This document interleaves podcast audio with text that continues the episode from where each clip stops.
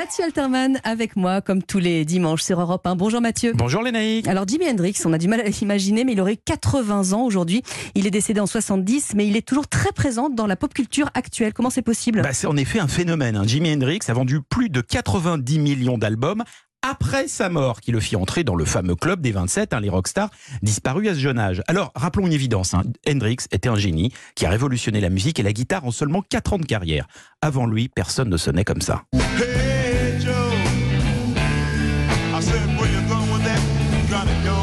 Et même sur une carrière si courte, sa musique évolua pour passer du rock blues psychédélique à quelque chose de plus organique et limite funky comme ceci.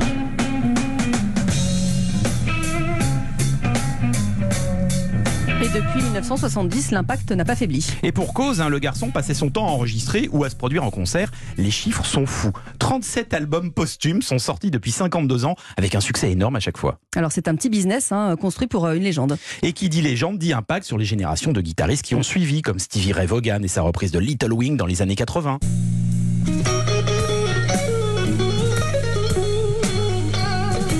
Voire parfois une influence déconcertante, comme sur les Charlots qui transformèrent Joe en A-Max avec l'accent berrichon. Hey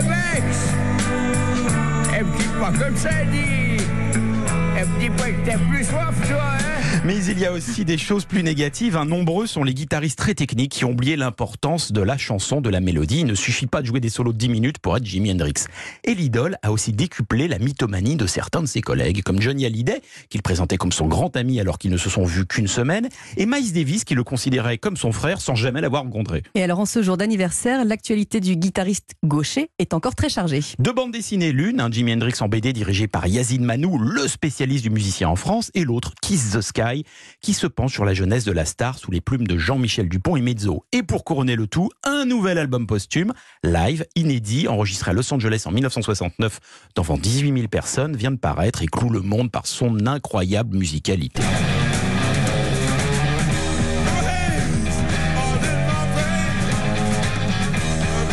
Happy birthday Jimmy, on te remercie pour ta musique encore si vivante de nos jours, mais on aurait aimé t'avoir un peu plus longtemps en chair en os avec nous. Bon dimanche. Bon dimanche Mathieu et merci pour les charlots, on a adoré. Hey Max.